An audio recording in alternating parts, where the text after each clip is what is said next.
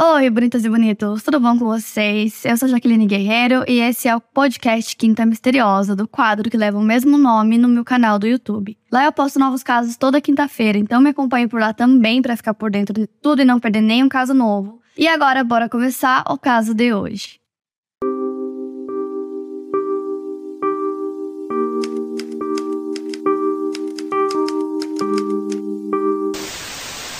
Teresa Ann Grace Tottenham nasceu no dia 19 de novembro de 1968 em Connecticut. Seus pais eram Jack e Mary Ann e ela tinha dois irmãos mais velhos chamados Patrick e Annalisa, e posteriormente teria um irmão mais novo chamado Frank.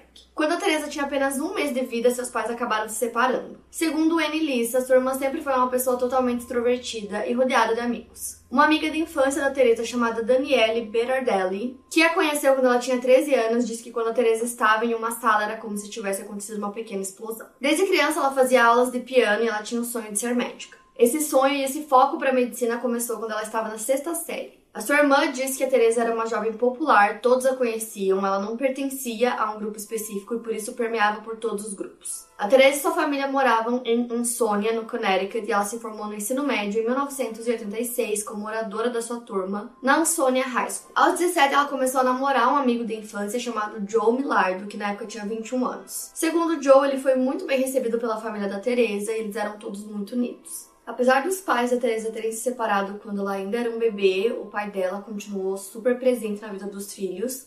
Tanto que o namorado dela disse que eles iam bastante para casa dele, que era uma casa super legal, onde eles se divertiam muito. A Teresa fez um curso na Fairfield University e ela se formou em 1990 com um mestrado em biologia. E aí, nessa época, ela estava trabalhando como garçonete para conseguir um dinheiro, e aí ela conheceu vários médicos que estavam fazendo residência, e ela começou a pensar em se tornar assistente de médicos. Esses médicos incentivaram muito ela, dizendo para ela tentar seguir a carreira mesmo, que ela era muito inteligente e parecia ter vocação para isso. Então ela começa a cursar medicina e se forma seis anos depois, e aí ela fez a residência dela na Universidade da Flórida. Em 1999, a Teresa era recém-formada e estava trabalhando em um laboratório de pesquisa de um hospital em Charleston, na Carolina do Sul. Naquele ano, através de um site de namoro, ela conheceu o Kenny Cousins, que era um especialista em sistemas de informação e também tinha formação em economia de recursos naturais. O primeiro encontro deles aconteceu na praia, eles se casaram no ano seguinte e se mudaram para St. Pittsburgh, na Flórida. Lá, a Teresa começou a trabalhar em um ambulatório do Hospital Geral de Tampa, em uma região mais humilde da cidade. Quando eles se casaram, o Kenny tinha 45 anos e a Teresa tinha 31. Os dois tinham muitas coisas em comum, como por exemplo, interesse em temas de nutrição, saúde, meio ambiente e direitos civis. Eles iam a protestos juntos, frequentavam shows e o Kenny disse que a Teresa adorava ir à praia, adorava ficar com sua família. O Kenny conta que ela era extremamente corajosa, que uma vez ele quase se afogou no mar e quem salvou a vida dele foi ela. Então, o casamento durou até 2003, quando eles se divorciaram, mas mesmo depois do divórcio, eles continuaram super amigos. Inclusive, ela contou pro ex-marido quando ela conheceu um novo pretendente. Então, no mesmo ano, em 2003, ela conheceu a Stacy Sivers, que trabalhava com acupuntura e tinha tratado o Kenny, o ex-marido da Teresa. Então, as duas se conheceram primeiramente em um ambiente de trabalho, mas aí depois elas começaram a ficar amigas e ficaram super próximas.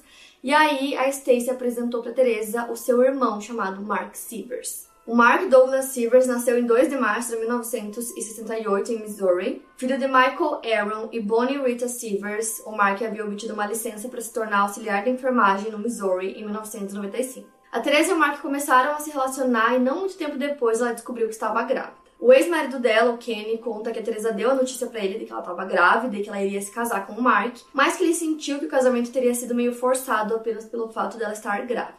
Então a Teresa e o Mark se casam em uma cerimônia na praia e seis meses depois, em 2004, a primeira filha do casal nasce. A irmã do Mark, a Stacy, permaneceu super ativa na vida dos dois, principalmente no início do casamento deles. Ela tinha uma condição financeira muito boa, então ela ajudou bastante o casal. No começo, ela ajudou eles a comprar uma casa que ficava em Jarvis Road, em Bonita Springs, na Flórida. E a propriedade custou 257 mil dólares, isso foi em 2005, e aí eles se mudaram para lá. Dois anos depois, em 2007, a Teresa dá à luz a segunda filha do casal. No ano seguinte, ela é certificada pela Academia Americana de Medicina Anti-Envelhecimento, Regenerativa e Funcional. Em 2009, a Stacy morre aos 46 anos devido a uma doença renal. Segundo a sua esposa, Bárbara Guada, no final da vida da Stacy, o clima amigável entre ela e o Mark, seu irmão, começou a mudar. Ela inclusive disse que presenciou um momento em que a Stacy estava conversando com o Mark e ela pediu para ver as sobrinhas dela e ele respondeu que ela poderia vê-las se ela tivesse 10 mil dólares e isso deixou ela extremamente chocada. E ainda para 2012, a Teresa obtém um mestrado em medicina metabólica e nutricional. Nessa época, a Teresa começou a sentir que ela precisava focar na missão dela, que ela acreditava ser trabalhar com medicina holística, né, que junta a medicina tradicional com práticas holísticas. E aí o Mark era um bom pai, um pai super presente na vida das filhas, e ela achava que era um bom momento para ela focar na carreira dela. Então ela fundou uma clínica holística chamada Centro de Saúde e Cura Restaurativa. O Mark gerenciava o local e cuidava das filhas, e dessa maneira a Teresa conseguia cuidar dos seus pacientes. Além disso, ela deu uma entrevista para uma revista local em 2015 para falar sobre o seu trabalho, e ela gravava vídeos para falar sobre a medicina holística e palestrava em vários eventos. A sua clínica recebia pacientes do mundo inteiro que buscavam em sua abordagem a cura que não conseguiram através de outros métodos. Teresa era muito bem vista na comunidade, ela era muito amada, mas quem vivia com ela sabia que ela poderia ser uma mulher de pavio curto. Sua assistente de longa data chamada Hey, it's Kaylee Cuoco for Priceline. Ready to go to your happy place for a happy price? Well, why didn't you say so? Just download the Priceline app right now and save up to 60% on hotels. So, whether it's Cousin Kevin's Kazoo concert in Kansas City, go Kevin, or Becky's Bachelorette Bash in Bermuda, you never have to miss a trip ever again. So, download the Priceline app today. Your savings are waiting. Go to your happy place for a happy price. Your happy price. Sandra Hoskins e seu marido Frank Pace, que também trabalhavam na clínica, dizem que nem sempre era muito fácil trabalhar para Teresa. O Frank já tinha escutado a Teresa gritando com pacientes e não era algo incomum que ela gritasse com a Sandra também. Ela esperava a perfeição e quando as coisas não saíam perfeitas, ela se frustrava. No fim de semana do dia 27 de junho de 2015, a família Silvers fez uma viagem para Nova York para visitar os familiares da Teresa. Então nessa viagem foi a Teresa, o Mark e as duas filhas do casal. Porém, no dia 28, que era um domingo, a Teresa precisava já pegar um voo de volta para a Flórida, porque na segunda-feira ela tinha alguns pacientes, então ela não queria faltar com esse compromisso, né, com os pacientes dela, então ela volta sozinha para Flórida e o restante da família continua em Nova York. Então ela pega esse voo de volta no próprio dia 28, no domingo. Ela chega no aeroporto da Flórida, liga pro Mark, diz que chegou e que tava tudo bem. Aí ela pega o carro dela e dirige para sua casa. Na manhã do dia seguinte, da segunda-feira, a assistente da Teresa, a Sandra, já estava no local de trabalho esperando para que ela chegasse. Ela chegava sempre pontualmente às nove da manhã.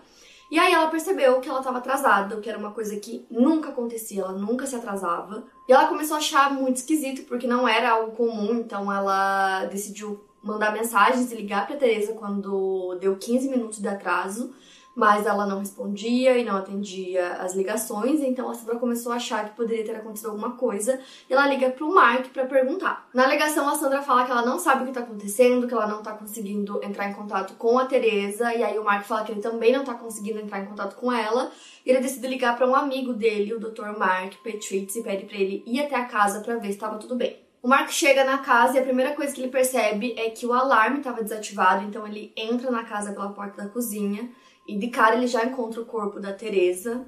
É, ela estava de bruços e tinha uma poça de sangue em volta da cabeça dela e o corpo já estava frio. Ele entra em pânico e liga pro 911, então ele relata, né, o que ele encontrou, ele fala que ele percebeu que ela estava com uma pancada na cabeça e que o corpo já estava frio. Então, o 911 chega, a polícia chega também. Logo de cara, a polícia percebe que tem um martelo ao lado do corpo, então eles acreditam que aquela tenha sido a arma do crime. O corpo da Teresa é levado para autópsia e aí a polícia começa a investigação. A essa altura eles já sabiam que o alarme estava desativado, então eles perceberam também que tinham vários sinais de entrada forçada na porta da cozinha, que era uma entrada lateral da casa. Então eles acreditavam que no momento que ela chegou em casa, ela já foi atacada.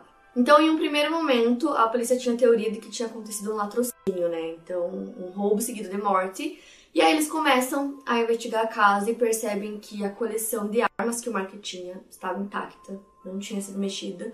O casal também guardava uma quantia de 40 mil dólares na casa e também não tinha sido roubado, então essa teoria logo foi descartada. A autópsia revelou que o crânio da Teresa possuía 17 feridas de impacto, que foram muito fortes. Como Mark e as crianças estavam em Nova York, quem precisou dar a notícia para eles foi a irmã adotiva do Mark, chamada Connie Reese. Ela se tornou a irmã dele quando a mãe dele se casou com o pai dele. Ao dar a notícia, ele ficou em choque e não sabia o que falar. A polícia conversou com familiares e pessoas próximas da Teresa para tentar entender o motivo da sua morte ou quem poderia ter feito isso com ela. Os familiares descreveram que ela e o Mark viviam um casamento feliz, que ele cuidava muito das filhas, que ele cuidava muito dela, e a irmã da Teresa disse a mesma coisa sobre o Mark, que ele cuidava muito da esposa e das filhas. Inclusive, quando o Mark conversou com as autoridades, ele foi muito cooperativo, ele negou qualquer suspeito ou alegação de infidelidade no relacionamento deles. Diz que na época eles estavam tentando reacender o relacionamento. Ele autorizou, inclusive, que a polícia baixasse os dados do celular dele para investigação. Logo no início, ele foi considerado uma pessoa de interesse, mas como ele estava em Nova York, né, a quilômetros de distância, junto com as filhas e com a família da Teresa no momento em que o crime aconteceu, ele logo foi liberado de qualquer suspeita. Na época da morte da Teresa, no mesmo mês, inclusive, outros dois médicos holísticos tinham sido assassinados na Flórida, e isso gerou uma especulação de que pudesse tratar de um serial killer que tinha como vítimas os médicos holísticos. Até o Mark acreditou nessa teoria, nessa hipótese, e aí a polícia começou a investigar e logo essa teoria foi descartada. Só que aí a polícia conversa com a Bonnie, que é a mãe do Mark, e aí eles descobrem que ela tinha ficado responsável por ir até a casa da família para alimentar os animais enquanto eles estivessem na viagem de Nova York e aí ela conta pra polícia que no domingo, quando ela foi lá alimentar os animais,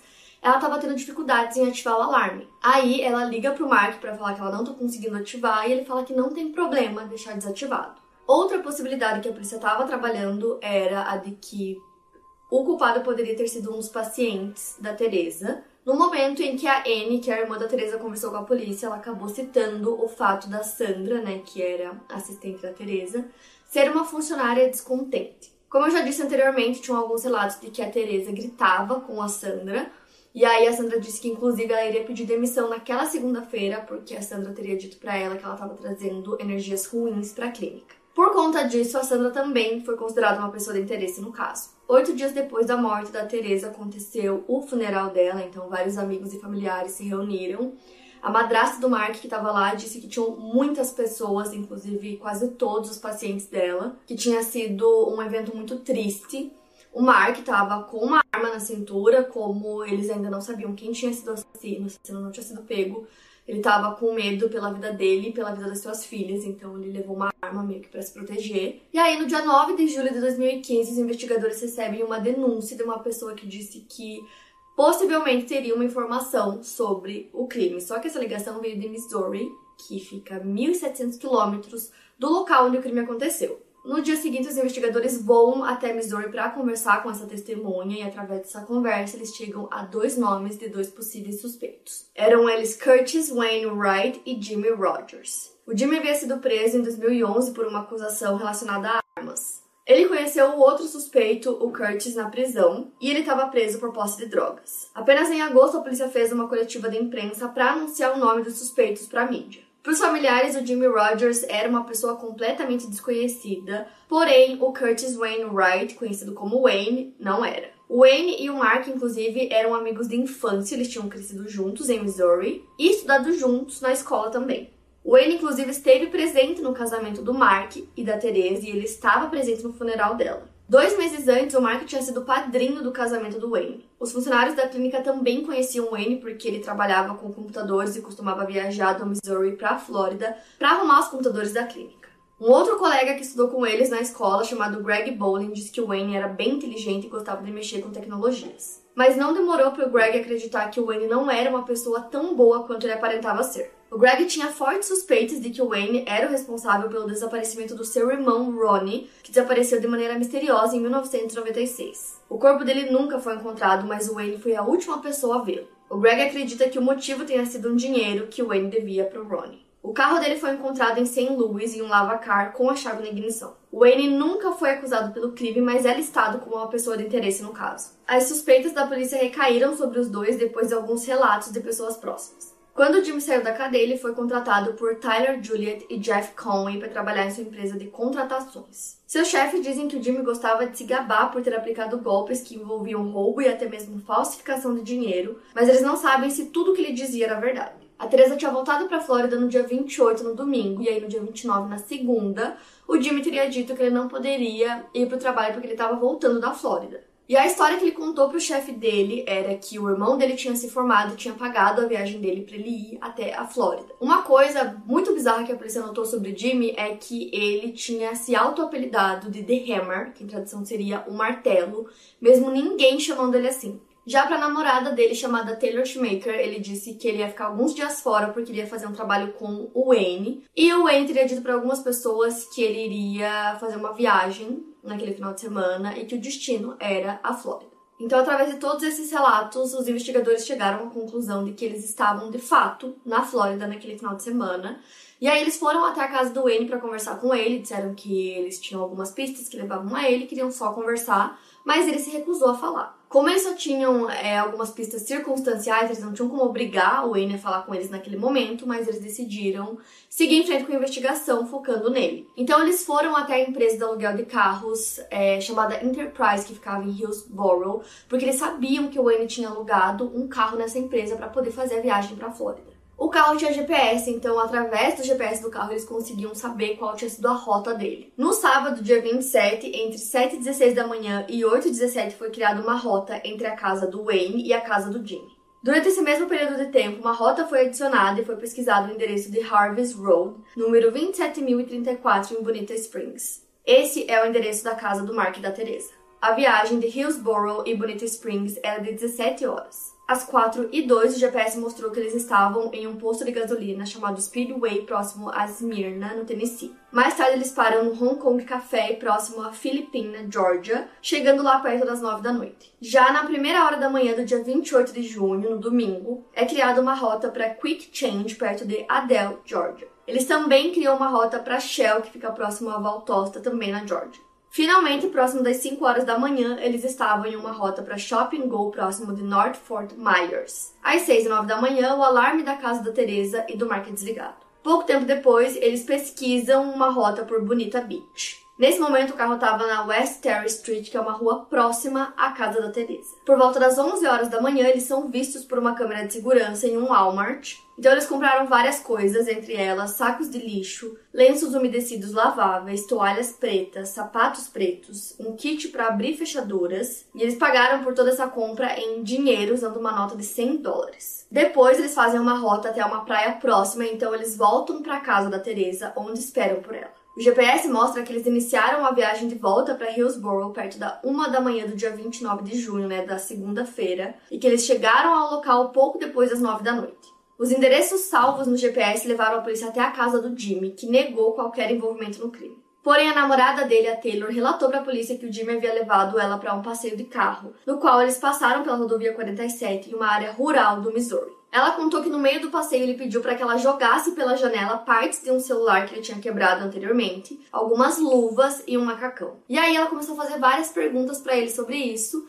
E aí ele conta para ela o que aconteceu na Flórida, então ele disse que ele foi até lá e matou a Teresa com um martelo.